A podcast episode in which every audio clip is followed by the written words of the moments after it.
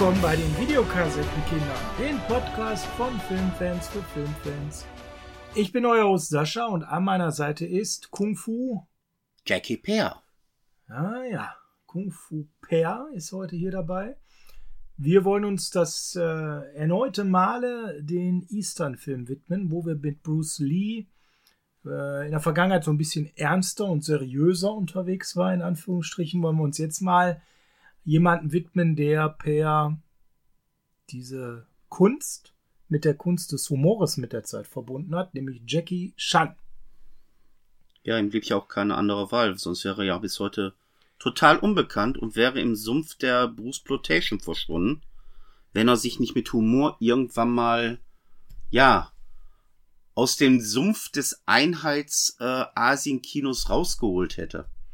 Ja, genau. Vielleicht können wir damit direkt mal kurz starten. Das war per eigentlich schon das Karrieregrab von Jackie Chan, dass er der neue Bruce Lee sein sollte, laut seinem, ja, ich würde jetzt nicht sagen Arbeitgeber, weil die Knibbelverträge waren ja damals schon so heftig. Seinem Eigentümer. Seinem Eigentümer, so muss man es fast sagen.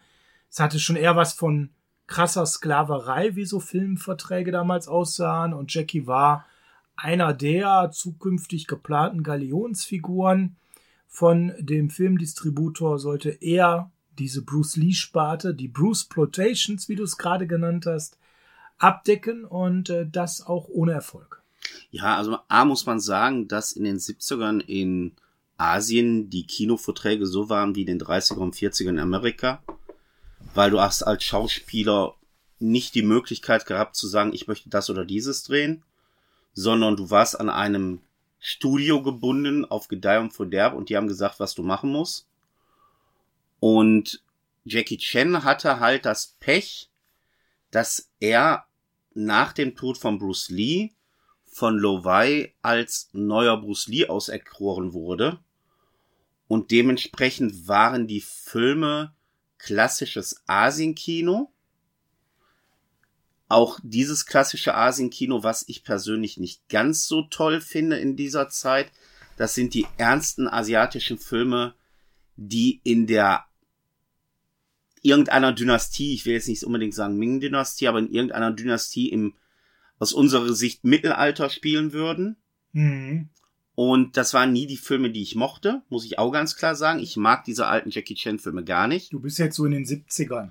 Ich bin Mitte, Anfang der 70er, Mitte der 70er, genau.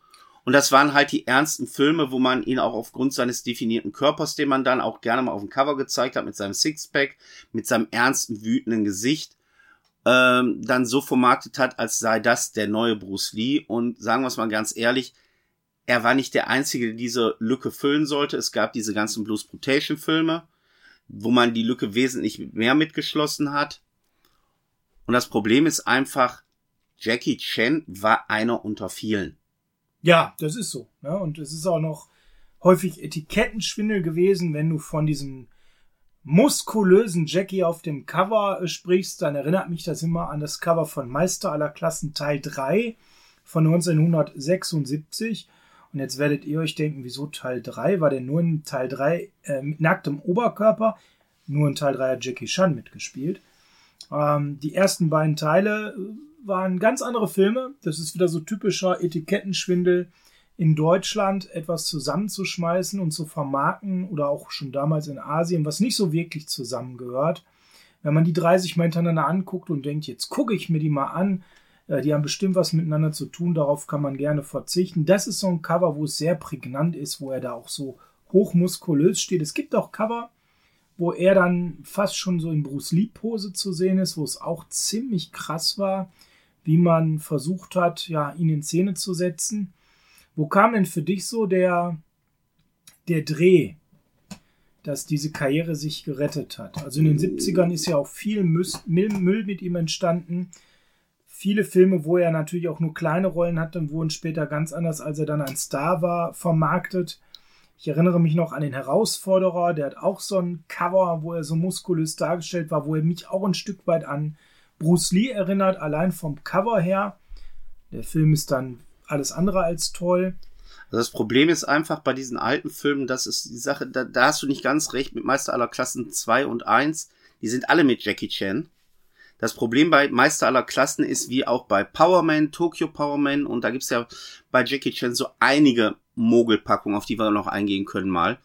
Äh, das ist einfach, die Filme sind eingekauft worden, später zur VHS-Zeit.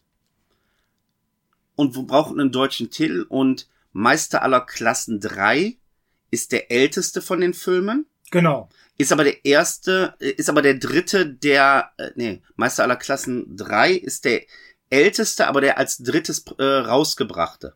Meister aller Klassen 1 ist dann früher rausgebracht worden in Deutschland unter diesem Titel, war aber ein ganz anderer Film aus einer ganz anderen Zeit. Das meine ich damit. Die haben nicht wirklich was miteinander Die haben gar zu nichts tun. miteinander zu Ja? tun. Da ist einfach ein Meister aller. Klassen 2 ist fünf Jahre nach Meisterklassen aller. Also man kann eigentlich sagen, Meister aller Klassen hat so das typische Karate-Tiger-Syndrom. ja, so kann Irgendein sagen. Film mit, ja. mit einem Titel, dem man einfach eine Zahl gibt. Das meinte ich damit. Ne? Ähm, also, und äh, auch teilweise eben diese Massenware, die nicht sonderlich gut war, irgendwie noch unters Volk zu bringen. Also für mich war so dieser, diese Veränderung in der, in der Wahrnehmung bei mir tatsächlich so Ende der 70er mit so Filmen dann wie Die Schlange im Schatten des Adlers. Filme wie, äh, sie nannten ihn Knochenbrecher, wo ich sage, das sind zwar noch 70er Jahre, aber schon End 70er. Und, und dann habe ich das so ein bisschen anders wahrgenommen. Aber das ist halt auch so bei mir so. Wie war das bei dir? Die Sache ist ja, zum einen, wenn wir jetzt auf die Schlange und ähm, Knochenbrecher eingehen, das ist ja das beste Beispiel, wie jemand verstehen kann, wie was funktioniert und es dann im Nachhinein es wieder in die Hose geht. Weil die Schlange im Schatten des Adlers, äh, ich glaube, der kam vor Knochenbrecher raus Ganz kurz War- davor, ja. war der Film, wo Lovai langsam eingesehen hat, Jackie Chan ist nicht der Kino-Blockbuster-Bringer, den ich haben will. Er, Er ist bringt, nicht der zweite Bruce Lee. er bringt mir nicht die Zuschauer ins Kino, die ich äh, haben will, um Umsatz zu generieren. Und dann kam ein anderes Studio, ich weiß jetzt allerdings nicht mehr, wer das war. Seasonal Films. Danke. Und ähm, dem meinte dann, ja, wir würden den gern aus, wir würden gerne deinen Schauspieler uns leihen. Das zeigt auch wieder, Jackie Chan hatte da gar keinen Einfluss drauf. Nein, das wurde bestimmt. Man hat dann gesagt, okay, du gehst jetzt zu dem Studio, du drehst da einen Film. Ja, Das wurde dann halt als erstes die Schlange im Schatten des Adlers. der Gute ist meiner Meinung Und da nach. hatte Jackie Chan tatsächlich so ein, ich will jetzt nicht sagen Einfluss, aber er hat ein paar Ideen eingebracht. Und das war die Idee, die für das Genre des Eastern damals bahnbrechend war. Weil er wollte einen klassischen, oder es sollte ein klassischer Kung-Fu-Film werden, Genau. aber Jackie Chan hat es irgendwie hingekriegt, Humor in den Film reinzubringen. Das ist super angekommen.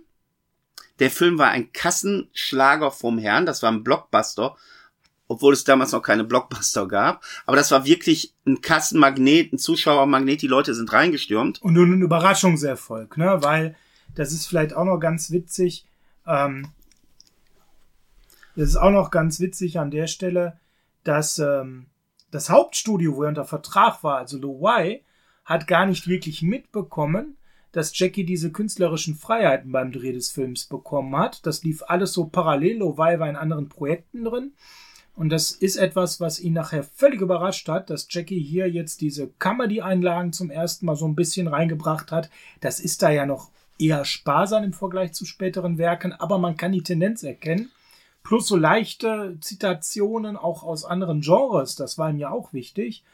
Und Lovell war da völlig platt, also der war auch richtig sauer damit, dass man es gewagt hatte, äh, von einem kleineren Studio seinen äh, wirklich ernsten Kung-Fu-Star, auch wenn er kein Bruce Lee war, auszuleihen und dann so einen Comedy-Film zu machen, das schmeckte dem gar nicht. Ja, das ist jedenfalls das, was später gesagt worden ist. Die Wahrheit ist eigentlich eine andere, weil ähm, da gibt es ein schönes Interview von Jackie Chan.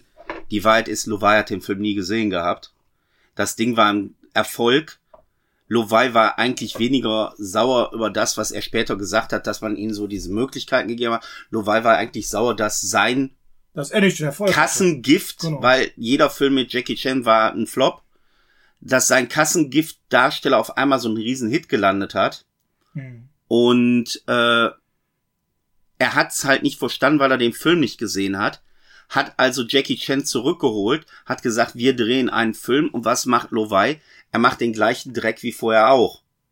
Er macht ernste, mittelalterliche Karatefilme, die die Leute nicht sehen wollten. Und erst wieder durch Knochenbrecher, wo Jackie Chan wieder das machen konnte, was er wollte, nämlich Humor und Action, äh, musste man eingestehen, das ist das, was Jackie Chan erfolgreich macht. Es ist nicht einfach irgendein 0815 Eastern, wo er gut kämpft, sondern es ist ein 0815 Eastern, wo er gut kämpft, der aber auch lustig ist und wo die Leute Spaß haben.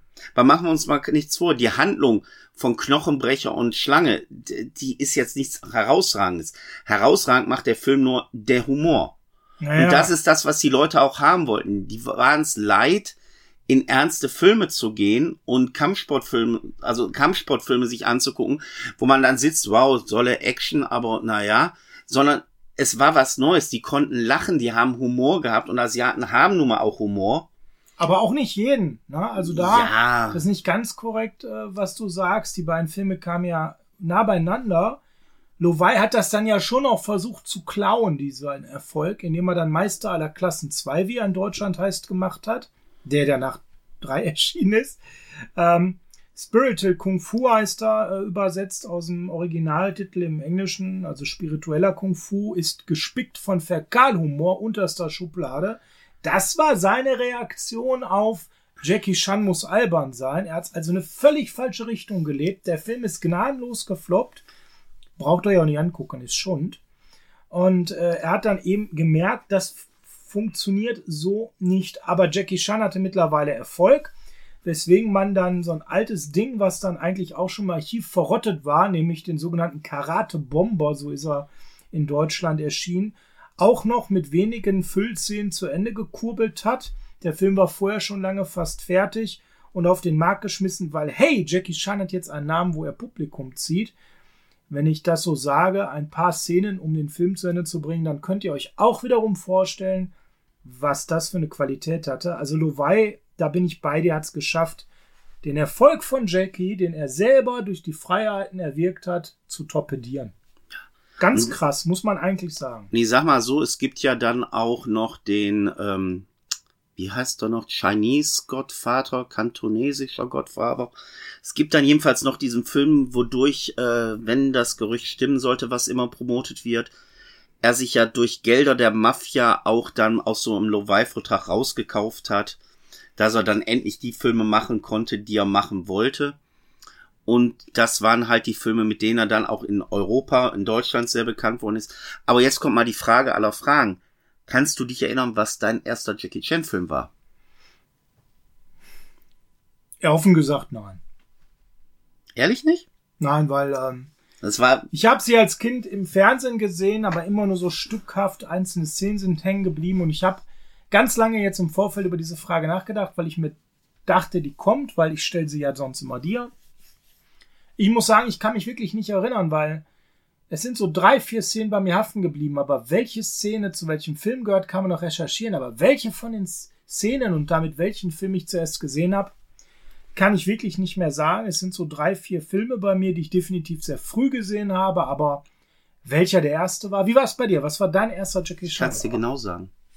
Weil ich habe auch mit der Frage von dir gerechnet und wollte dir jetzt diesmal zuvorkommen. Ich weiß es tatsächlich, welcher es war. Und ich kann sogar sagen, wo ich ihn geguckt habe, nämlich im Kino. Mhm. Und ich kann es deshalb so bestimmt sagen, dass das der erste Jackie Chan Film war, weil ich habe einen Film mit Jackie Chan, ich sage es jetzt mal bewusst, äh, ich sag es jetzt mal bewusst so, gesehen, bevor wir einen Videorekorder hatten. Okay. Das kann ich auch an diesem Film halt so schön festmachen, weil es des, es ist der Film, wodurch du dich damals mal durchquälen musstest, weil ähm, ich jede Szene von diesem Film mitsprechen kann. Es ist tatsächlich auf dem Highway ist die Hölle los. Schlitz im Schritt ist peinlich. Und genau diese Aussage aus dem Film ist die, da kann ich mich auch noch dran erinnern, die mir als allererstes im Kopf geblieben ist. Wo Jackie Chan. Definitiv einer meiner ersten Jackie Chan Filme, wobei, also es ist ja kein Jackie Chan Film. Ne? Ich sagte ja auch ein Film mit Jackie Chan. Mit Jackie Chan, ja. Und das ist tatsächlich bei mir auf dem Highway ist die Hölle losgeworden, wo er, wenn man das mit dem, was man heute weiß, mehr sich selber spielt, als man damals dachte, mit diesem kleinen notgeilen Asiaten. Ja. Schlitz im Schritt ist peinlich. Schlitz im Schritt ist peinlich. Was war denn dein erster echter Jackie Chan mit ihm in der Hauptrolle? Ähm, kann ich dir sogar sagen, das ist tatsächlich der Film, den wir heute sehen. Das ist Police, äh, nicht den wir sehen, den wir besprechen. Das ist tatsächlich Police Story. Und den müssten wir jetzt so ein bisschen mal in den historischen Kontext gießen. Also wir haben jetzt die 70er Jahre so grob durchgesprochen. Da kam noch Dragon Tiger zum Schluss. Das war nochmal so ein Lowai, äh, auch wieder älterer Film, der noch zu Ende gedreht wurde. Wieder sehr ernst. Einfach weil Jackie hat jetzt ein bisschen was gezogen. Den muss ich noch auf den Markt schmeißen, weil den habe ich ja. Und dann aber ähm, ging es in die 80er. In den 80ern und da kommen wir jetzt auch gleich zur Police Story, weil der ist von 85, also mittendrin. Aber Kontext ist hier ganz wichtig, weil man kann bei Jackie Chan tatsächlich so ein bisschen die Karriere grob in Jahrzehnte einteilen. Kam erstmal Meister aller Klassen. Was haben wir jetzt gelernt, Per? Drei vor zwei, zwei sogar vor eins. Weil. Was ich sagte. Überall spielt Jackie Chan mit, aber die Filme haben streng genommen nichts miteinander äh, wirklich zu tun. Wieder so ein typischer äh, von Golden Harvest äh, großzügig finanzierter Film, Per Vielleicht mal ganz kurz Golden Harvest. Woran denkst du, wenn du an Golden Harvest denkst? Bruce Lee Filme. Bruce Lee Filme und ich denke immer an diesen Anfang mit diesem einen Sound und diesem einen Logo. Dun, dun, dun, dun. Das ist so bei mir sehr, sehr prägend hängen geblieben. Wir wollen auf das Fassungswirrwarr von, von Meister aller Klassen nicht eingehen. Die große Keilerei dann, Per, das war dann so der Weg jetzt auch so langsam, Jackie so ein bisschen übersee, also auch in Amerika zu ähm, pushen, international eben aufzustellen. Ähm, ist jetzt tatsächlich so, dass damals äh, Briten und Amerikaner damit produziert haben, war jetzt aber tatsächlich eher verstümmelt. Wobei das oh. einer, muss ich ganz ehrlich sagen, ich mag den Film sehr meist, äh, ich die auch. große Keilerei. Ich auch. Ich auch. Aber damals hat er nicht gezündet. Damals hat er nicht gezündet. Und dann kommt man an den Punkt. Man wollte Jackie in Amerika verpflichten und dann kam Schlitz im Schritt ist peinlich. Ja, weil man brauchte Geldgeber, weil 1981. auf dem Highway ist die Hölle los, muss man ganz ehrlich sagen. Guckt euch mal die Cast an, da sind Leute wie Roger Moore. Ja, der Film war ein Riesenerfolg international. Peter, Fo na, da, die Leute mussten bezahlt werden und man brauchte auch für diesen Film Geld und das Geld sollte aus Asien kommen und das Geld kam von Golden Harvest. Und die haben dann gesagt, da müsst ihr aber von uns auch Leute reinbringen. Das war mhm. dann Jackie Chan. Wobei. Wusstest du, dass dieser Film Jackie Chan in eine Art Depression gestürzt hat? Wusst, Depression? Ja. Jackie Chan hatte sich den Riesendurchbruch in Ach so, ja. erhofft. Ja, es ist ja nicht der gekommen. gänzlich komplett ausblieb. Ganz im Gegenteil, er war plötzlich durch diese Geschichte eher eine Lachnummer in Amerika. Er ist dann wieder zurückgegangen nach Hongkong und äh, hat auch erstmal gar nichts mehr gemacht. Monatelang hat er wirklich überlegt, ob er überhaupt noch Filme dreht, weil sein großer Traum war der Durchbruch in Amerika und der ist ihm komplett verwehrt geblieben damit. Er hat sich da mit dem nächsten Film. Ja, Moment, Moment. Eine Sache musst du aber auch noch sagen. Ja. Weißt du denn, was für einen Einfluss trotz allem Highway ist die Hölle los auf seine Karriere noch hatte? Das weiß niemand besser als du, weil du kannst den Film auswendig mitsprechen. Ja, das Vor hat wenig, wie, wie rückwärts. Das hat weniger mit Mitsprechen zu tun. Es gibt eine Sache, die Jackie Chan so begeistert hat an, an dem fertigen Film, dass du das heute noch erlebst bei mhm. ihm. Mhm. Und zwar, das ist die Abspannsequenz. Genau. Diese die Abspannsequenz, ne? ja, also diese Abspannsequenz, wo die Fehler vom Dreh, die Bloopers, die Mistakes, irgendwelche Unfälle, die Gott sei Dank glücklich ausgegangen sind, dann zu sehen waren, fand er so genial von Neil Heatman, diese Idee, dass man das nicht einfach auf den Boden schmeißt und wegwirft, sondern mal am Ende des Filmes dranhängt. Bei Needham hat das ja auch vorher bei Hooper und bei auf dem ähm, das ausgekochte Schlitzohr gemacht und auch bei, auch dann bei auf dem Highway ist die Hölle los. Er fand die Idee so genial, dass er das für spätere äh, seiner Filme integriert hat und jeder weiß, nichts ist besser an einem Film als der Abspann eines Jackie Chans Films, wenn du dann noch mal diese ganzen Umfälle, die Gott sei Dank hoffentlich immer glücklich ausgehen, ja. ähm, von diversen Knochenbrüchen und so. Aber wenn du diese ganzen Stunts siehst, die ganzen Sachen, die dahinter siehst, wo du ja dann auch klar wird, ja, was im Film so locker flockig ist, ist harte Arbeit. Und das ist eine Sache. Da diese Sache, die Jackie Chan damit eingebracht hat, das sind so die drei Grundpfeiler eines Jackie Chan Films für mich. Das ist Kampfsport auf hohem Niveau, das ist Humor in dem Film und das ist diese Abspannsequenz. Das sind die drei Sachen, die einen Jackie Chan Film für mich so einzigartig machen. Absolut. Und äh, ja, er hat es von da dann übernommen und schon in seinem nächsten Film, direkt danach, war das auch das erste Mal so, dass er es selber verwendet hat. Auch der war kein Erfolg, weil er ein bisschen äh, schwer war, der Film. Also er ist sehr, sehr gut, aber auch kein Durchbruch. Und Jackie hatte noch ein anderes Problem. Er war Jimmy Wang Yu noch eingefallen schuldig. Der hat ihm nämlich damals geholfen. Jimmy Wang Yu ist so ein Hongkong-Filmveteran gewesen. Bei Stress mit der Triade, die trachteten nämlich tatsächlich phasenweise um Jackies Leben.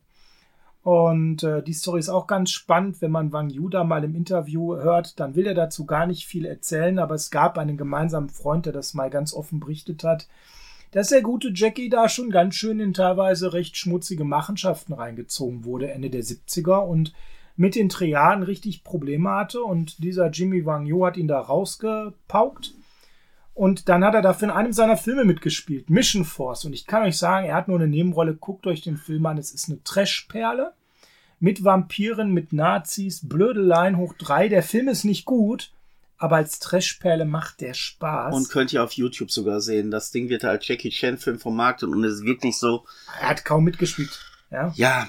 Ja. Ein kleiner Gefallen, aber natürlich präsent am Cover. Kurze Zwischenbilanz, bevor wir jetzt zu unserem Film kommen. Der Mann hat angefangen als Bruce Lee Klon. Ja, eigentlich hat er als Komparse im Bruce Lee-Film mitgemacht. Weil wenn, müssen genau, wir auch das genau, erwähnen, genau, weil er ist genau. ja damals Bruce Lee auch schon aufgefallen. Bei der Mann mit der Todeskralle war das, glaube ich, wo er ihm massiv aufgefallen ist. Den mit haben wir ja rezessiert, ganz genau. Genau. Und äh, es war sogar mal geplant, dass Bruce Lee Jackie Chan mehr in einen seiner kommenden Filme einbringt, was der Film höchstwahrscheinlich gewesen wäre, äh, der bei uns als sein letzter Kampf im Original als äh, Game of Death bekannt ist. Warum es nichts wurde, ist leider tragischerweise bekannt. Bruce Lee gab es dann auf einmal nicht mehr und dann kam halt die Sache, was genau. du sicher jetzt sagen wolltest. Seine Karriere fing dann als Darsteller eigentlich als Na Nachfolger, unlegitimer muss man sogar sagen, Nachfolger von Bruce Lee an. Wenn ihr das nochmal nachhören wollt, Folge 43, der Mann mit der Todeskralle, der perfekte Martial Arts Film und dann, wenn ihr da einmal dabei seid, Folge 45, Bruce Shaw und Jean-Claude, unsere Top Martial Arts Filme. Also da ist ein bisschen was wegzuhören, was wir schon aufgenommen haben in der Vergangenheit, Per. Also als Komparse aufgefallen, gepusht, dann anschließend der Bruce Lee-Klon in der Vermarktung äh, gnadenlos gefloppt, dann die ersten Erfolge durch eigene Kreativität, dann der Weg nach Amerika gnadenlos gescheitert, dann der Erfolg, äh, Nicht-Erfolg mit Mission Force wegen diesem Triaden gefallen. Man merkt also, wo wir in der Karriere sind. Der war schon mal extrem erfolglos, aber völlig gefangen in seinem vertraglichen Konstrukt. Dann erfolgreich, als man ihm Freiheiten gibt. Dann reitet man das tot, indem man es in Fäkalhumor zieht oder wieder ernste Filme bringt. Dann geht's nach Amerika, wo er zwar einen tollen, für uns tollen Auftritt hat, aber eigentlich, dass das völlig falsche Signal für Jackie Chan war und er depressiv wurde. Und jetzt ist er in dieser Selbstfindungsphase. Er hat ganz viel erlebt in seiner Karriere, dreht ja zu dem Zeitpunkt noch schlappe zwölf Jahre schon Filme.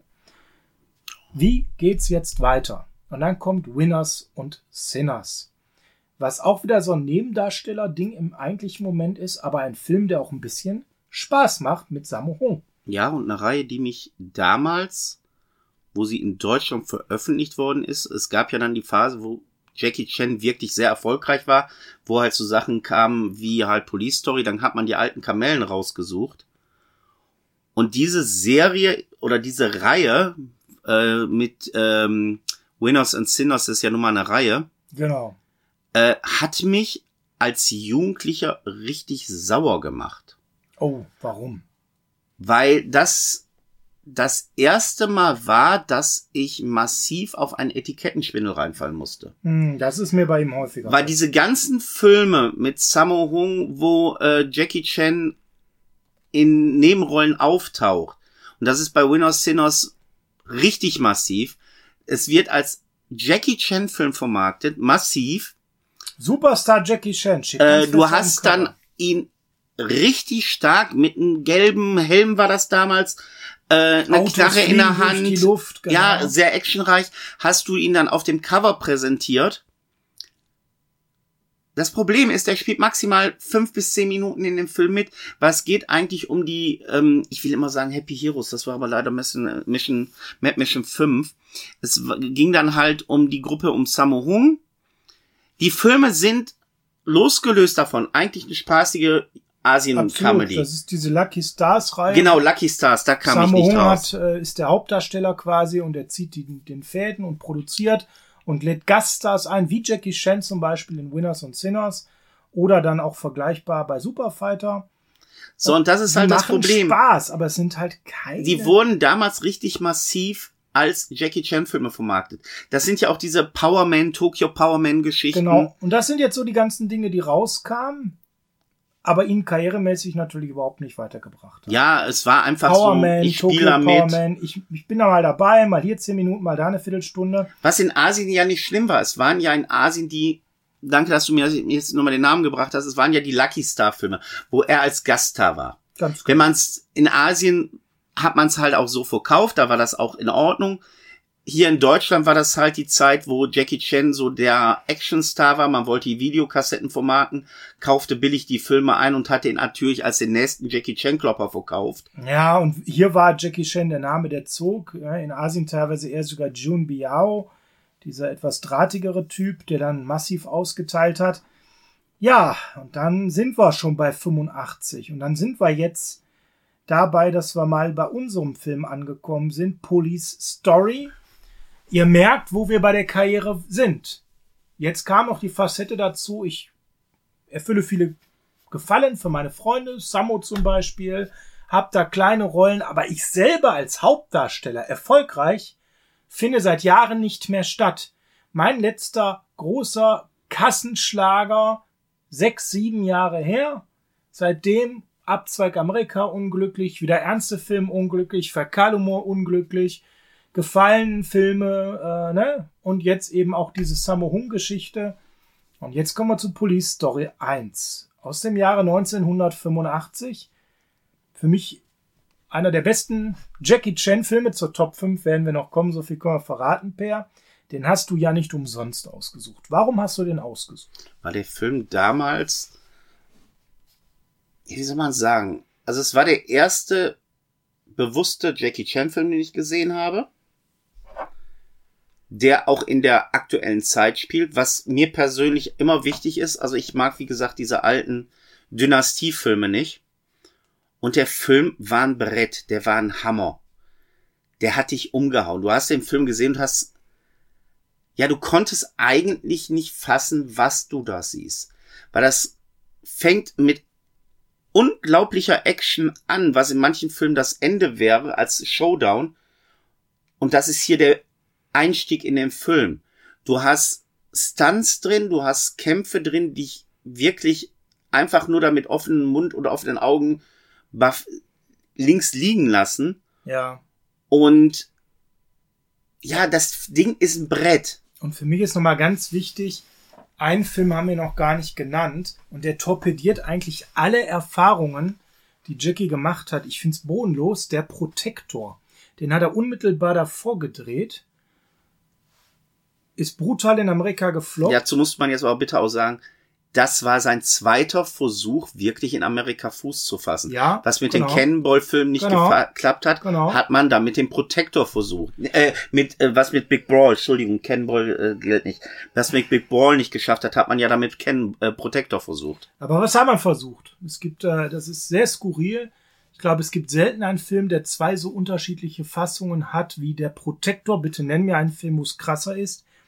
Ähm, weil äh, der Film hat 300 Abweichungen in den beiden Hauptfassungen, die es gibt. Das ist total krass. Über eine halbe Stunde alternatives Material. Warum das Ganze? Man wollte ihn in Amerika pushen. Und Jackie hat sich dann durch einen Film geprügelt, à la Dirty Harry, so ein Abklatsch von Dirty Harry im Prinzip. Das war auch die Idee des Studios. Durch einen Plot, was ganz viel zu tun hat mit Rauschgiften und ganz viel Nacktheit. Jackie hat schon während des Drehs gemerkt, die Nummer wird ein Rohrkrepierer, da stehe ich überhaupt nicht dahinter. Und man muss sich mal überlegen, was für ein Ehrgeiz der Mann hatte. Der hat dann während des Drehs angefangen, heimlich Nachdrehs zu machen. Am Ende 300 abweichende Szenen. Und so gibt es ähm, eine Hongkong-Fassung. Und wenn man sich die anschaut, im Vergleich zur US-Version, sieht man einen völlig anderen Film. Er hat also ganz, ganz viel dort übrigens herausgenommen und den Film in eine ganz andere Richtung gedreht. Der Film ist immer noch nicht top, toll, mega, kein super Film, aber diese ganzen krassen Defizite sind so in der Form nicht mehr da. Man merkt also, an welche Seiten und Faden so diese ganze Konstellation hing. Er war in Asien zwar immer noch ein Name, aber nicht mehr so richtig erfolgreich, nur noch eigentlich so, ich mache bei Samo mit und ich finde mich nicht, ich will aber in Amerika durchstarten. Und äh, aus diesem Albtraum kam dann eben das Thema Police Story. Ende. Wobei, wobei ich genau 85. die beiden Filme in umgekehrter Reihenfolge gesehen habe. Ich habe den Protector dementsprechend später gesehen und das ist genau das. Du bist Jackie Chan wirklich ein bisschen mit Humor verbunden äh, immer. Und der Protector ist wirklich ein knochentrockener, ernster US-Police-Film.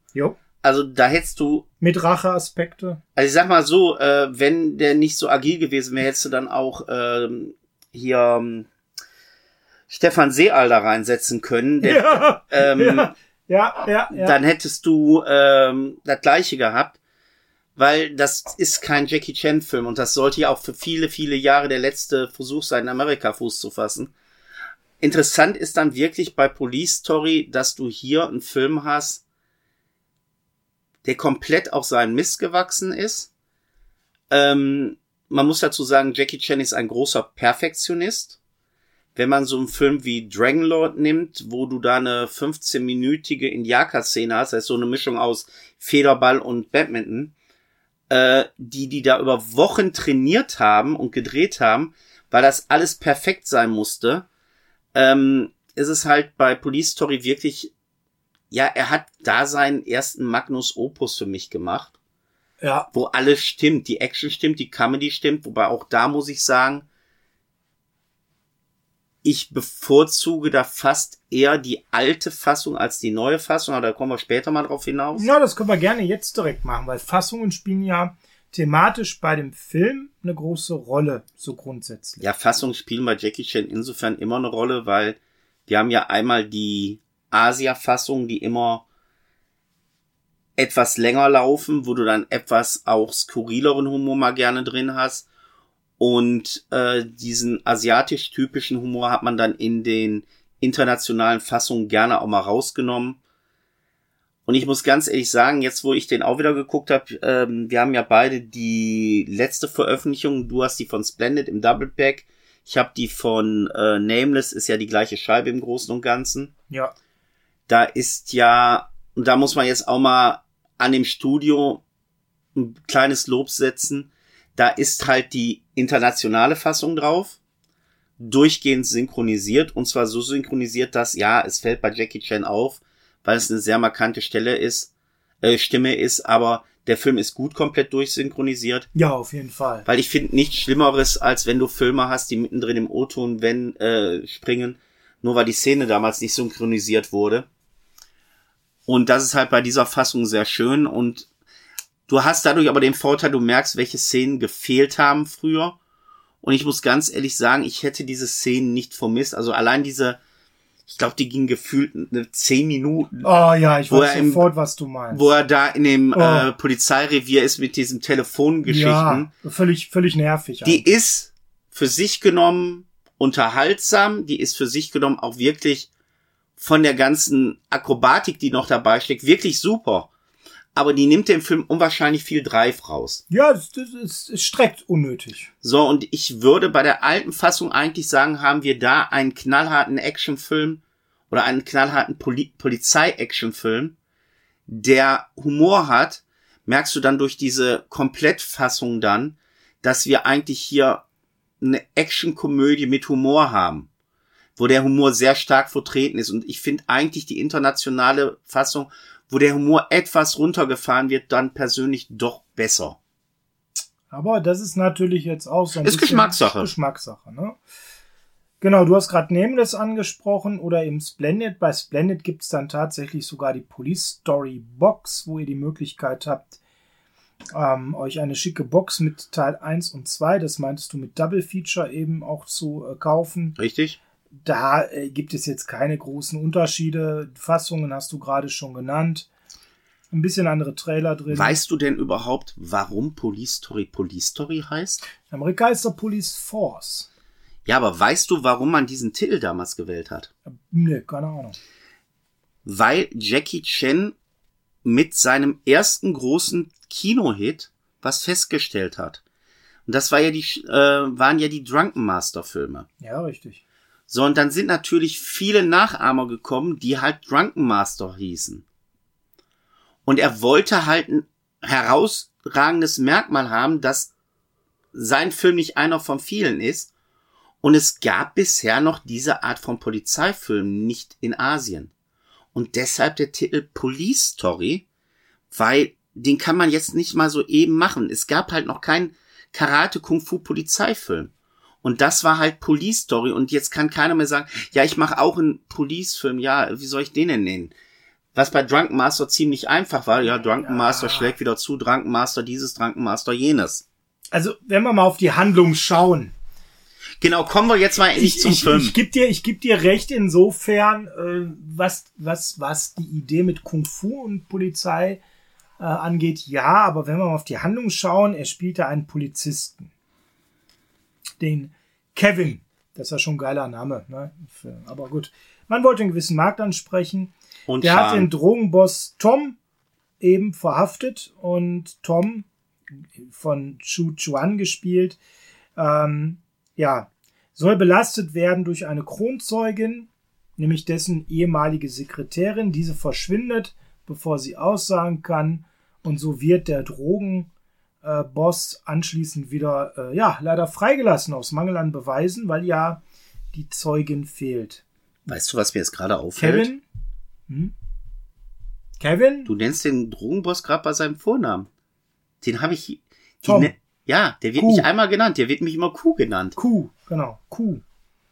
Auch übrigens eine Synchro-Geschichte. In der amerikanischen Version heißt der mal Tom, ja, um das Ganze zu amerikanisieren, ja.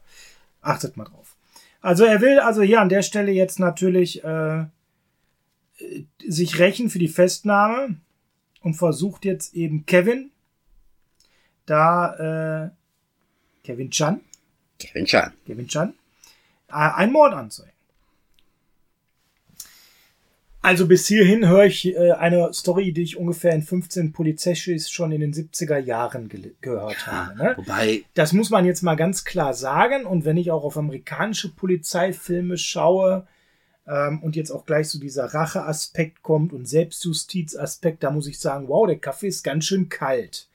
Aber was du sagtest, ist der entscheidende Aspekt Asien und die Mischung mit Kung Fu gab es oder Martial Arts, sagen wir jetzt mal, weil es ist ja nicht immer nur Kung Fu bei Jackie Chan gewesen. Das gab es tatsächlich in der Form halt noch nicht. Und in diese Lücke ist er halt gestoßen. und jetzt kommt da. Er wird jetzt natürlich gejagt und muss natürlich seine Unschuld beweisen. Hochgehen 25 Polizeischis und ganz viele amerikanische Cop-Thriller der 70er. Aber, jetzt kommt das große Aber, scheißt auf die Story, ganz ehrlich. Das Entscheidende zu diesem Film hat Per schon gesagt. Die Action per, muss man sagen, selbst für Bruce Lee, äh, für, für, für Jackie Chan Standard, Benchmarking mega geile Actionsequenzen. Schaut euch den Film an und tut mir mal eingefallen, guckt mal, welche anderen Actionfilme, die danach gedreht wurden, ihr wiedererkennt. Andere Filme klauen die Actionsequenzen teilweise fast eins zu eins. Einer deiner Lieblingsfilme. Wieso Tango? Na, nicht nur Tango. Also, ich weiß, worauf du anspielst. Das ist die Sache mit dem Bus. Genau. Die wirklich, das muss man sich vorstellen. Eins zu eins. Da fährt ein Bus auf Jackie Chan zu. Und wo man in Amerika, wer weiß, welche Sicherheitsmaßnahmen gemacht hat, ist die einzige Sicherung, dass Jackie Chan, weil der Zug, äh, der Zug, Entschuldigung, der Bus, da ist ein Doppeldecker, der soll ja kurz vor ihm zum Stehen kommen. Korrekt. Und das einzige, was Jackie Chan schützt, nicht überfahren zu werden, ist, ja, er kann rechtzeitig an Seite springen. Es schneit im Sommer. Ja. Nein, aber der Witz ist ja an der ganzen Geschichte, warum ist die Handlung so dünn? Weil du hast ja wirklich, okay, Drogenboss äh, wird festgenommen, äh, Gerichtsverhandlung, äh, eine Zeugin, die man jetzt irgendwie dazu bringen will, gegen den Drogenboss auszusagen, weil der eine Arbeitnehmerin von ihm ist. Äh, man unterstellt ihnen Mord und dann kommt die Rache. Das ist, wie du sagtest, eine 0815-Geschichte. Aber warum... Die danach ja auch noch ganz oft in gewissen Varianten erzählt wurde. Ja, aber warum Warum summe ich gerade Bad Boys? Ja? Ja, das ist ja die Sequ- Sequenz am Anfang. Ja, Die genau. ganze Sache, die bei Bad Boys Ja, auch die durch ganze Slums finale fährt. äh, Verfolgungsjagd ist Bad Boys 2. Also fast Ja, komplett. ja. Bad Boys 2, Michael Bay hat hier einfach mal sein komplettes Finale geklaut. Aber das Interessante ist ja, wie hat man den Film denn damals geplant? Man hat ja, nicht ein Drehbuch gehabt und hat gesagt, so, das ist die Handlung des Films, wir, das drehen wir. Sondern das Lustige ist, man hat kein Drehbuch gehabt vor Drehbeginn, sondern man hat gesagt, ich will drei große Stunts. Nee, doch, es waren drei große Stunts, die man drin haben wollte. Das war einmal die Geschichte am Anfang mit dem Film, der äh, ja startet mit dieser Raser, äh, mit dieser Verfolgungsjagd durch die Slums, was ursprünglich sogar mal als Ende gedacht war. Dann war es die Szene im äh, Kaufhaus, wo wir ja gleich garantiert noch drauf zu sprechen kommen, die irgendwann mal in der Mitte geplant war. Und dann war das diese Bussequenz. Und man ist immer hingegangen und hat dann gesagt, okay, wir haben jetzt diese Sequenz, das will ich drin haben, das will ich drin haben. Dann ist man hingegangen, ja, mh, wie kommt es denn überhaupt zu dieser Verfolgungsjagd durch die Slums? Ah ja, wir könnten ja dann das so machen, dass man diesen Drogenboss, wir machen dann was mit Drogen. Ähm, ja, dann nehmen wir das doch nicht am Ende, dann nehmen wir das am Anfang. Dann, äh, ja, wie machen wir das denn dann mit dieser Bus? Das müssen wir dann am Schlussfinale haben. Ja, aber das wäre doch geil, wenn man das bei dieser Verfolgungsjagd, also hat man das auch von der mit Ende des Films in die Mitte, auch eigentlich ja auch mehr am Anfang wieder gepackt. ja, ja, genau. Dann kam die Shopping Malls Sequenz, die hat man dann als Ende Mega, am Finale mega gepackt, Szene. als am Ende gepackt. Die Rolltreppe, brutal. Ja, und als das alles erstand, so, diese drei Sequenzen, wo kommen die hin? Haben sich aus der Sequenz ja erst die Handlung gebracht und die ist halt so generisch, weil, okay, warum verfolgen die einen Drogenboss? Okay, wir müssen irgendein Drehbuch machen mit einem Drogenboss. Und daraus hat sich das Dann, ergeben. dann werde ich halt. als Polizist gejagt. Ja, was kann ich denn dafür tun? Oh, äh, ich habe den beschuldigt und der kommt irgendwie frei. Ja, aber wie gesagt, 70er Jahre Polizeigeschichte, 70er Jahre Amerika-Film, aber auch danach halt ganz viele Filme, wo das immer wieder das gleiche Zitat war, irgendwas mit einem Drogenboss und ich werde als Polizist verfolgt, muss mich befreien oder meine Unschuld beweisen, whatever. Das ist ja nicht schlecht, wenn es als Vehikel dient, aber sagen wir, wie es ist. Die Handlung ist hier ein reines Vehikel für eine Action-Gewitter par Ja, excellence. und das ist das, was mich damals auf VHS bei diesem Film so geflasht hat. Wie ich schon vorhin sagte, du legst diesen Film ein. Der startet eigentlich wie ein generischer Polizeifilm, wo du eigentlich eine kleine, ja, du hast am Anfang eine Schießerei, dann erwartest du eine kleine Verfolgungsjagd ja, aber ist harmlos. und auf einmal kommt diese Sequenz durch die Slums, wo du denkst, was sehe ich da? Dann hast du die Verfolgung, wo er dann zu Fuß erst hinter diesem Bus her ist und sich dann, und das, okay, ich weiß, es ist klar, es wird kein 0815 äh, Regenschirm gewesen sein, sondern es ist ein Ja, ja, Spezialanfertigung. ja, gut, aber Aber dann hängt er mit einem die Gedanken hast du dir damals ja im VS-Zeitalter nicht Natürlich nicht, aber dann hängt er mit dem Regenschirm eingehakt Mega. an einem Fenster von diesem Doppeldecker. gemacht. Mega. Und man muss sich bitte bedenken, der Mann ist nicht gesichert gewesen. Das ist bekannt. Nein. Der wird vielleicht äh, diesen Regenschirm nicht als Standardregenschirm gehabt haben. Das wird eine Stahlstange gewesen sein, wo mehr Grip ist, damit er nicht abrutscht. Aber der hing da nochmal fest und äh, es gibt da halt auch die Sequenzen, wo du dann siehst, wie er dann über die Dächer der vorbeifahrenden Autos so leicht galoppiert. Dabei kann unwahrscheinlich viel schiefgehen. Absolut. Was spätere Filme ja gezeigt haben, wie schnell man sah und Fuß gebrochen hat während der Dreharbeiten. Und das ist halt die Sache, das hast du vorher an einem Anfang des Filmes noch nicht gesehen. Nein. Der Film kommt so krass brachial dann zur Sache. Und wie gesagt, dieses Benchmarking der Action-Szenen, die sind so unfassbar abgedreht. Wenn du damals andere Actionfilme gesehen hast, 1985, googelt mal Actionfilme 1985, was da so aus Amerika rauskam im Vergleich. Schlafwagenfilme im Vergleich zu diesem Ja. Film. Das war, wie gesagt, Adrenalin pur, so als hätte man Speed vollgetankt. Klar, aus heutiger Sicht sagt man, ja, wir haben jetzt das, das und jenes Ja, ist gesehen. in Ordnung. Ist in Ordnung. Aber 85 hat's mich geflasht. Aber bitte guckt es mal mit den Augen von 1985 und ihr seht das in einer ganz anderen Art und Weise, ja. Und äh, weißt du eigentlich, dass es da richtig krass Probleme gab bezüglich der Busszene? Nee, da wüsste ich jetzt ehrlich gesagt nichts. Also die, die Busszene ist ja so dann, dass die da durch die Windschutzscheibe fallen. Man hat natürlich Zuckerglas verwendet, ähm, damit sie da nicht so richtig krass sich verletzen. Ähm, ja, aber das Problem war, dass man die Bremswirkung des Busses falsch berechnet hatte. Die sollten auf einem präparierten Auto landen, was nicht passiert ist. Die sind volle Pulle auf dem Asphalt gelandet. Und dementsprechend gab es da böse Verletzungen bei den Stuntmen und leider schon relativ früh äh, ein Downer bei den Dreharbeiten. Aber nochmal zu äh, 1985 Actionfilme. Ich sag mal, die Benchmark war da tatsächlich Phantomkommando mit Schwarzenegger. Der aber auch langsam beginnt. Death Wish 3. Ja, okay, äh, das ist jetzt ein mm. Canon-Comic. Also, mm. das ist einfach nur... Äh, Rambo 2 ja, fängt auch, ist auch ein Hammerfilm, aber fängt auch, sagen wir mal so, auch die, viel Leerlauf im die Vergleich. fangen alle gemütlich an. Genau, so, und das ist das Ding, ne? Also wir haben jetzt auch schon die mit richtig viel Geld genannt, ja, und nicht die, die so ein bisschen weniger Geld haben. Also wenn man das mal so sich vor Augen hält, muss man ganz klar sagen, da ist dieser Film halt einfach weit vorne gewesen. Ja, und es ist halt so, du hast halt auch nicht nur diese Action, du hast dann auch gute Kampfsequenzen drin. Ganz schön ist ja. Oh, ich habe einen vergessen. Invasion USA. Ja, auch das äh, geht in der, das ist so auf der gleichen Sparte wie ähm, ja. Deathwish, das ist reine Comic. Genau, also ihr merkt, sowas gab's zu dem Zeitpunkt einfach Weil du, nicht wirklich. Ne? Du hast ja jetzt nicht vergessen, du hast jetzt mit Deathwish und Invasion USA zwei Filme genannt, die eigentlich comicmäßiger nicht sein könnten. Richtig. Von der Realism, vom Realismus her. Nur, das ist wieder eine Sache vom Police Story. Der kommt absolut real rüber. Das ist wirklich ein realer Polizeifilm. Klar, die Stunts sind übertrieben, aber das ist da nicht so wirklich auffällig, weil es ist der Handlung geschuldet, dass das wirklich alles glaubhaft rüberkommt.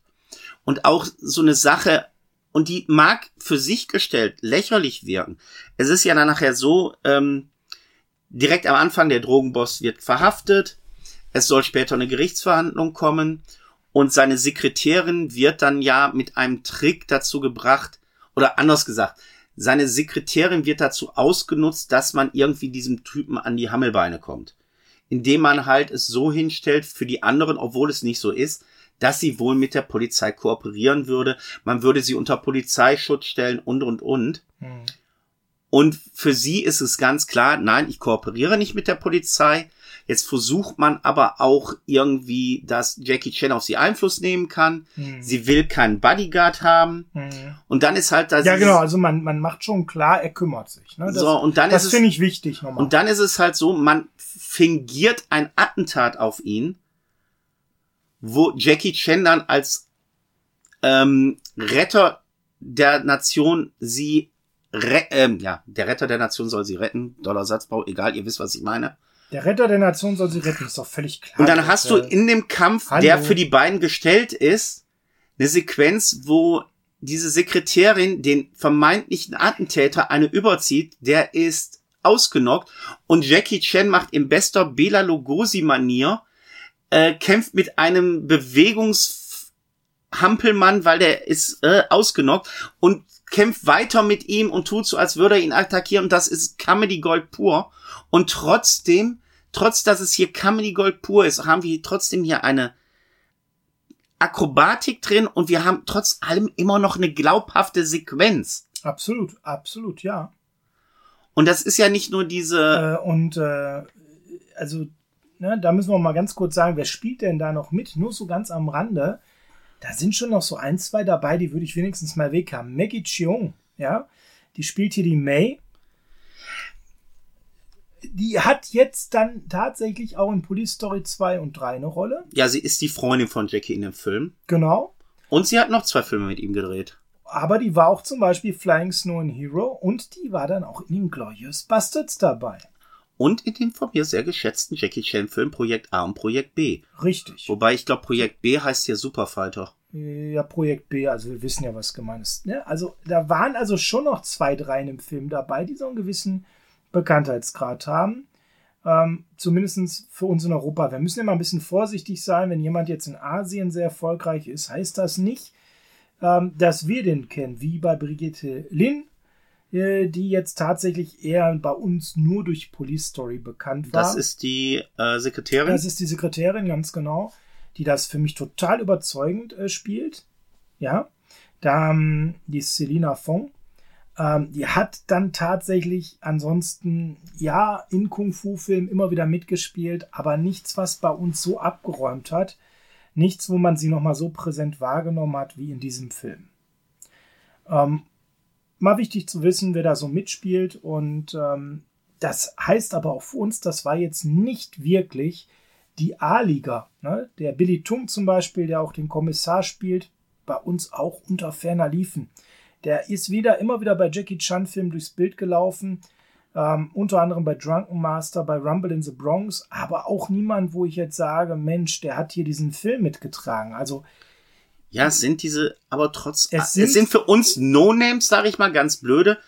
In Asien sind das sehr bekannte Leute. In Asien, genau darauf wollte ich hinaus. In Asien sehr bekannte Leute, aber nichts, wo wir sagen, oh, der hat mitgespielt, der hat mitgespielt.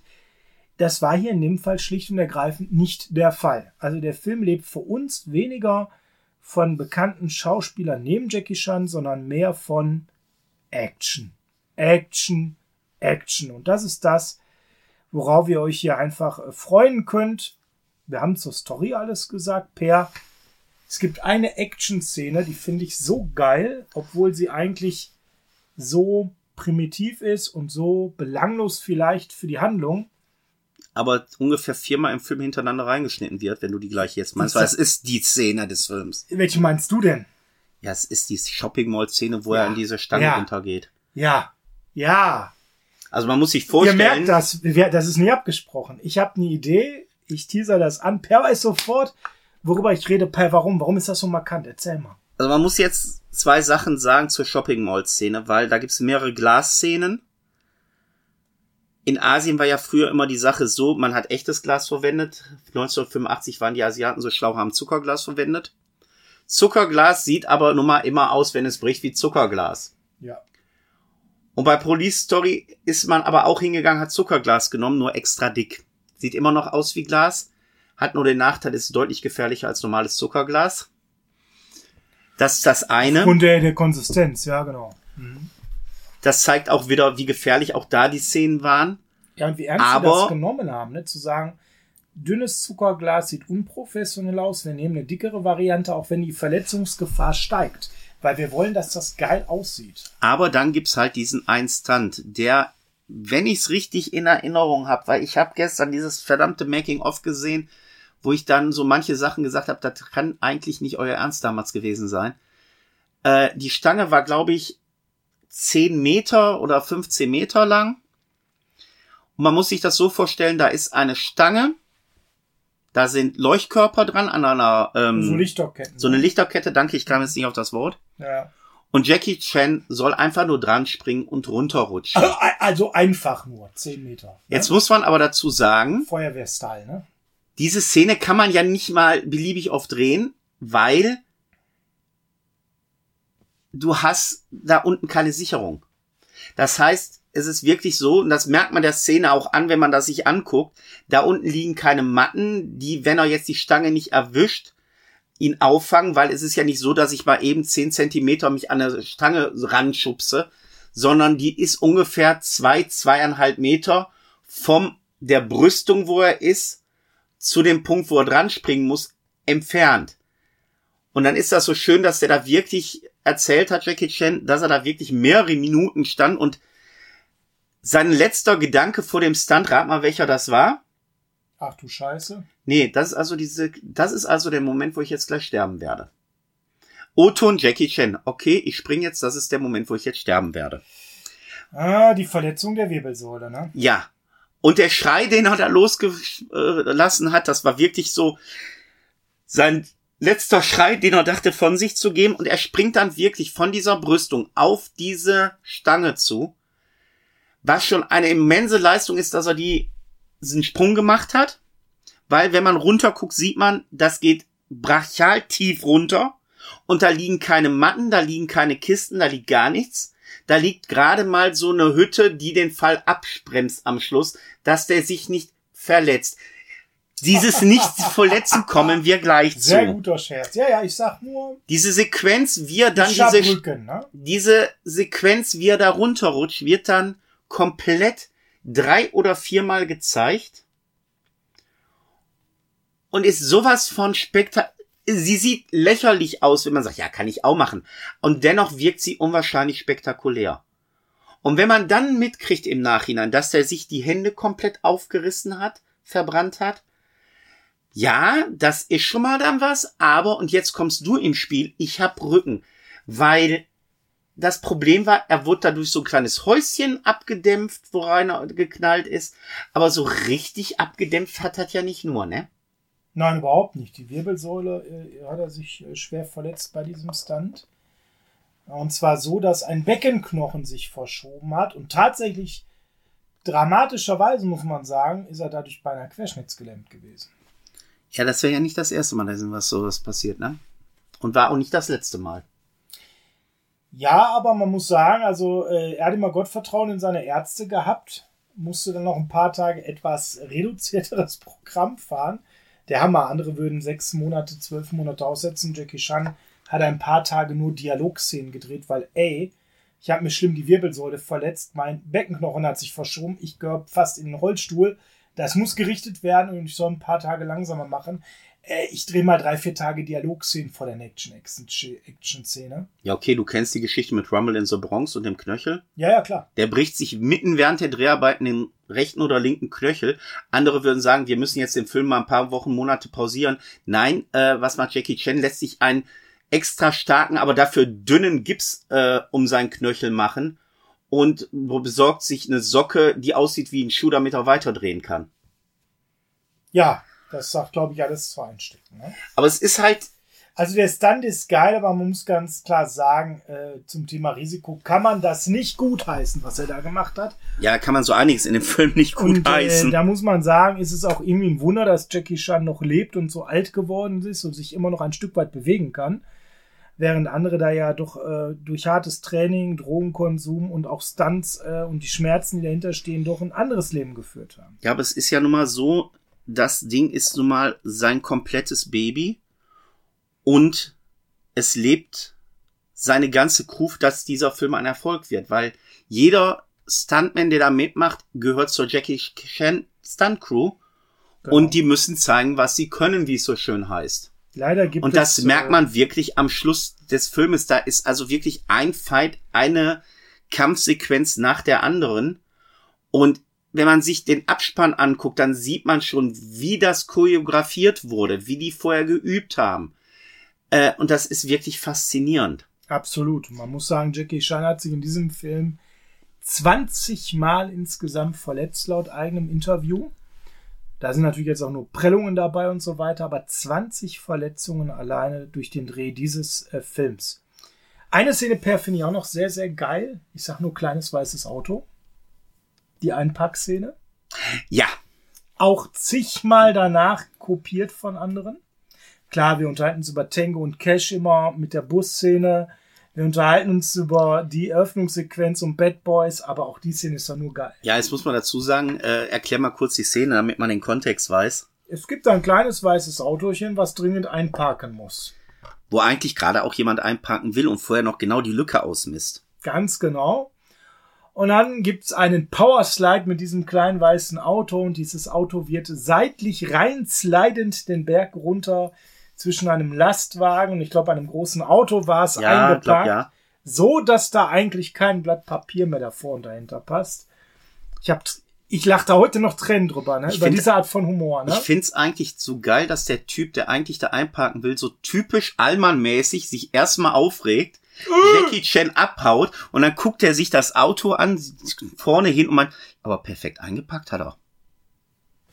Ich gebe dir recht, die Szene ist gut. Aber es gibt noch zwei, Ja, ja, ja. zwei. Sachen an dem Film, die ich noch erwähnen möchte. Das Oh, geb eine, so einige. das einige, eine ist mal der Unterschied zwischen dem europäischen und asiatischen Ende. Welches findest du besser, wenn du weißt, welches? Ich meine, ich weiß jetzt nicht, ob du das asiatisch kennst.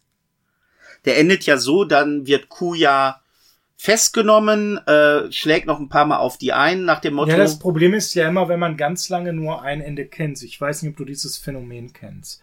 Man kennt ein Ende eines Filmes, ganz viele Jahre. Und irgendwann nach zig Jahren, wo man den Film schon x-mal gesehen hat, kommt das alternative Ende als Information auf einen zu. Fühlt sich das für mich immer fremd an. Deswegen ist das für mich ganz schwer mal zu bewerten, welches ist besser, weil ich mich ganz schwer nur noch reinversetzen kann zu sagen, und das ist jetzt ein, ein anderes Ende und das ist besser, weil es für sich für mich immer ungewohnt anfühlt. Also für mich im Regelfall leider, da bin ich dann vielleicht so ein bisschen stumpf, äh, ist im Regelfall das Ende besser, womit ich aufgewachsen bin, wie ich den Film Also mit diesem eingefrorenen Bild, wo Jackie Chans Kollegen ihn links und rechts festhalten, wo er in dieser Angriffspose ist, wo er eigentlich nochmal auf Kuh losgehen will. Ganz genau. Ja, gebe ich dir recht, das ist ein, Ist halt Kindheit. ist ein schönes Ende, weil der halt dann auch, wie gesagt, mit so einem Hammerende Schluss macht, den Film. genau. Das Böse ist besiegt. So halb- ja. Du weißt eigentlich, wie der Film weitergeht, der wird verhaftet und und und. Genau, du hast in deinen Gedanken spielst du gerade schon Teil 2 quasi. Ich finde aber, ganz ehrlich, und das ist bei dem alternativen Ende halt die Sache, wo es dann aber nochmal einen Blick nach draußen gibt, wo man die Leute abführt, äh, wo es auch nur diese Blickkontakte gibt. Es gibt die Blickkontakte mit May, also Jackies Freundin, die dann endlich weiß, es ist vorbei. Es gibt diesen Blickkontakt mit der ähm, ja geläuterten Sekretärin, die jetzt gegen Q aussagt. Ich finde das eigentlich schöner und ich finde es ehrlich gesagt runder. Aber du hast jetzt gerade auch noch was gesagt, nämlich Teil 2. ja, ich würde gerne mich jetzt mit dir über die vier Fortsetzungen unterhalten. Ha, ha, ha. Ja, es gibt vier. Ja. Ja und nein, oder? Wenn man den Originaltitel nimmt- Ja, ja. Äh, Das meine ich ja. Ist das wieder, ist, also jetzt mal offen gefragt. Ist das für dich eine Mogelpackung, wenn man nur den Titel nimmt, den Film fortsetzt und außer der Hauptfigur und vielleicht einer Nebenfigur haben die nicht viel miteinander Ja. gemeinsam? Oder, oder wie siehst du Aus das? heutiger Sicht. Nee, ich find's keine Mogelpackung. Eigentlich gibt es fünf Police Story Filme. Police Story 1, Police Story 2, Police Story 3, Police Story 4, First Strike und Police Story New Police Story. Falsch. Der Erstschlag. Falsch. Du hast einen Fehler drin. Es gibt Police Story 1. Back for Law gibt's auch noch. Auch falsch. Ah, Es gibt Police Story 1. ja. Es gibt Police Story 2, der perfekt die Geschichte von Teil 1 fortsetzt, als wäre nichts geschehen und macht genau da weiter, wo der erste aufhört. Das ist auch ein guter Film, oder? Dann gibt's Police Story 3, Supercop. richtig. Mit, ah, Name Also Teil, Fall- Teil 2 war mal vielleicht redaktionell 88, Teil 1 von 85. Und da muss man sagen, die beide sollte man gesehen haben, oder? Ich bin der Meinung, man sollte alle vier, äh, alle fünf gesehen haben. Weil du hast dann Teil 3, der Supercop, wo Jackie Chan eine gleichwertige Co-Darstellerin kriegt, äh, nämlich, oh, ich komme nicht auf ihren Namen. Hat mir gar nicht gefallen. Äh, wie heißt sie noch? Hat mir gar Ganz nicht bekannter Name hat einen Oscar jetzt gekriegt für dieses ähm, Zeitreise-Ding. Sag Du mal. meinst äh, Michelle Yeoh. Danke. Hat mir gar, ich mag, ich lieb sie. Ich finde den Film richtig. Hat mir gar nicht richtig gefallen. Ich habe mir die alle vor einiger Zeit mal angeguckt. Und dann kommt nämlich nicht First Strike. Weil, und das muss man dazu sagen, Supercop 3 hat mit, und jetzt ist das blöde der Titel wieder, mit Megacop eine Fortsetzung bekommen, Richtig. wo Michelle Yeohs Geschichte weitererzählt wird, wo Jackie Chan aber auch wieder einen Auftritt in seinen gleichen Charakter hat. Ja, aber wirklich nur in der Nebenrolle, ne? Ja, okay, das hast du aber in vielen Jackie Chan Filmen. Und der Film ist nicht wirklich gut. Also ich der hätt- ist nicht nein, finde ich nicht. Ich, hätt- also ich habe ihn lange nicht gesehen, aber damals muss ich sagen, war ich brutal enttäuscht, weil ich hätte mir für mich. Du hättest dir wahrscheinlich, du hast das Problem gehabt, du hast einen Jackie Chan Film erwartet, den du nicht gekriegt hast. Ne, ich hätte für Michelle Yeoh mir einen besseren Film erwünscht mit einem größeren Durchbruch. Ich gebe dir den Tipp, guck ich, dir nochmal Ich an. finde die Frau seit den 90ern toll, Hat aber leider nicht dazu. Also ich gebe dir einen Tipp, guck dir wirklich den an, der Film ist wirklich nicht schlecht. Und dann ist ja, da halt muss ich den Jackie einfach vielleicht nochmal schauen. Genau. und dann ist halt Jackie Chans Ja. First Strike gekommen, Erstschlag, der eigentlich, wenn man sich die Charaktere anguckt, auch vom Namen her, es ist Police Story 4. ja. Und der ist auch nicht schlecht. Er ist Ich wollte amerikanisierter. gerade sagen, jetzt ist er sehr amerikanisch, aber man kann ihn gucken. Für mich beginnt eigentlich nicht der Etikettenschwindel, was du angedeutet hast mit Megacop jetzt ein bisschen oder Erschlag. Für mich beginnt der Etikettenschwindel bei Back for Law hier New Police Story, weil ich kriege einen Film, da ist Jackie Chan der Hauptdarsteller, ich kriege einen Film, der heißt Police Story, der heißt Back for Law, das heißt, es geht wieder zurück, ich habe wieder mehr einen asiatischen Film, ich freue mich drauf und dann kriege ich New Police Story und muss jetzt ganz knallhart sagen, und das vielleicht sollten wir doch keine Top 5, sondern eine Top und Flop 5 machen, weil das war ein Film, der, ich will jetzt nicht sagen, mich verärgert hat, aber enttäuscht, muss ich sagen, pa- passt da noch ganz gut, weil ich kriege hier einen Film, wo ich denke, ich kriege wieder einen Film aus dem Police Story Universum und wir haben mit Nein, New Police es ist ja Story anderer komplett Charakter. neuen Charakter, Genau. eine komplett neue Handlung und Genau. ein komplett und das finde ich genau. und das finde ich das Schlimme an diesem Film, ein komplett ernsten Film ohne Humor. einen ernsten Film, der auch ähm, okay ist, aber auch nicht mehr. In Asien, glaube ich, sogar noch so viel Erfolg hatte, da gibt's ja eine Fortsetzung sogar von. Genau. Haben mir beide nicht gefallen, sage ich ganz ehrlich. Als Actionfilm, ja, gehen sie durch. Als, Ein aber bisschen, bisschen zu viel Drama war der, der New Police Story für mich. Also für mich war das so ein Film, wo Jackie Chan zu sehr versucht hat, ein, ein seriöser Schauspieler zu sein, zu sehr auf Tränendrüse gedrückt hat, zu sentimental war in manchen Szenen. Die Action-Szenen sind gut, der Film darf ernst sein. Ich muss sagen, ich habe da diesen Bruch nicht so stark wahrgenommen, weil das ist New Police Story, also eine neue Polizeigeschichte, also eine andere. Das habe ich so assoziiert. ja, aber Aber ich verstehe, wo du herkommst. Also das ist ja nicht, dass ich da ich sag mal, da sind wir beim Anfang dieser Folge wieder.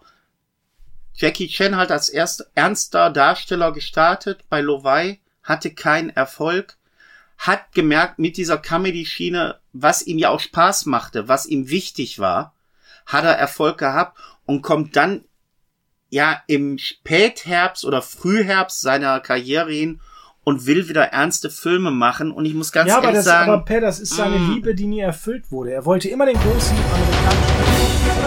Das hat er geschafft.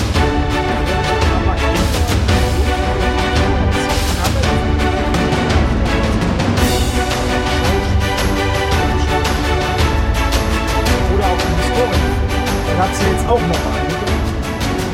Ja, Also die Flop 5 kriegen wir schnell gefüllt. Ja, Das ist der letzte Traum, dem er hinterherrennt, in Amerika und weltweit seinen Durchbruch zu bekommen als ernster Action-Schauspieler. Ja, Und das, Mag das, sein. das ist er nicht. aber Ja. es ist nicht der Film.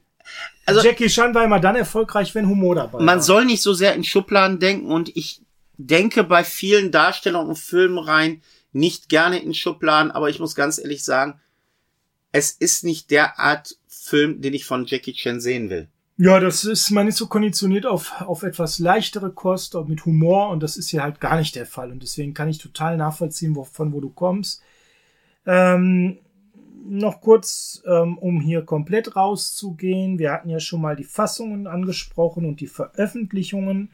Äh, gestreamt wird er momentan nirgendwo kostenfrei. Da müsstet ihr also ein bisschen Geld in die Hand nehmen und bevor ihr da 4 Euro oder 5 Euro einem Streaming-Anbieter gibt, kann ich euch nur ans Herz legen. Schaut mal ein bisschen nach dem Double Feature von Splendid oder so. Das ist nicht mehr so viel teurer und da habt ihr beide Filme, die beide sehr sehenswert Und die gibt's drin. nicht nur als Mediabuch, die, gibt's, gibt's auch einzeln die von gibt's Splendid. Auch einzeln an der, in der Police Story Book, äh, Bo- ähm, Box. Buch, Box, Dankeschön. Book, Box, mein Gott. Kriegt man schon Flusen an den Mund? Ja, also von daher ist das kein so großer Aufpreis und ihr habt es zu Hause stehen und immer die Option, es nochmal zu gucken, was ja auch was Feines ist. Sind wir durch für heute? Ich weiß es gar nicht. Haben wir noch was vergessen? Hm, Fassung, Film, nö, eigentlich alles drin. War eine ganze Menge plus eine kleine Retrospektive, wie dieser Film im Gesamtkontext ähm, drin ist. Und das ist jetzt vielleicht noch mal ganz wichtig zum Abschluss, die letzten drei Minuten per. Wenn wir jetzt sagen, wir können das Ganze mal einordnen in seine Karriere, das war der Durchbruch.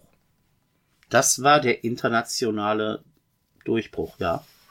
Danach war er in Amerika als Actionstar etabliert. Es kam der rechte Arm äh, der Götter. Ich glaube, da sollten wir später mal Projekt drauf eingehen. A, Projekt B, die ganzen anderen Filme, Police Story 2 haben wir gerade schon erwähnt. Und er hatte dann in Amerika so ein Stück weit einen Freifahrtschein, kann man sagen, für die wilden 90er, oder? ja. Ja. Liebe Videofreunde, nachdem Sie das Actiongewitter Ihrer Wahl gesehen haben, möchten wir Sie bitten, das Videotape zurückzuspulen, da sonst beim Fachhändler Ihrer Wahl ein, eine, eine Mark Strafgebühr fällig ist. Nicht 1000 Yen? Hm, ne, sind glaube ich 2000 hier mittlerweile. Ah, okay. Sei froh, dass wir nicht in Lire rechnen. Hei, hei, hei, hei. Und damit bedanke ich mich für Ihr Interesse. Bis zum nächsten Mal. Ciao. Tschüss.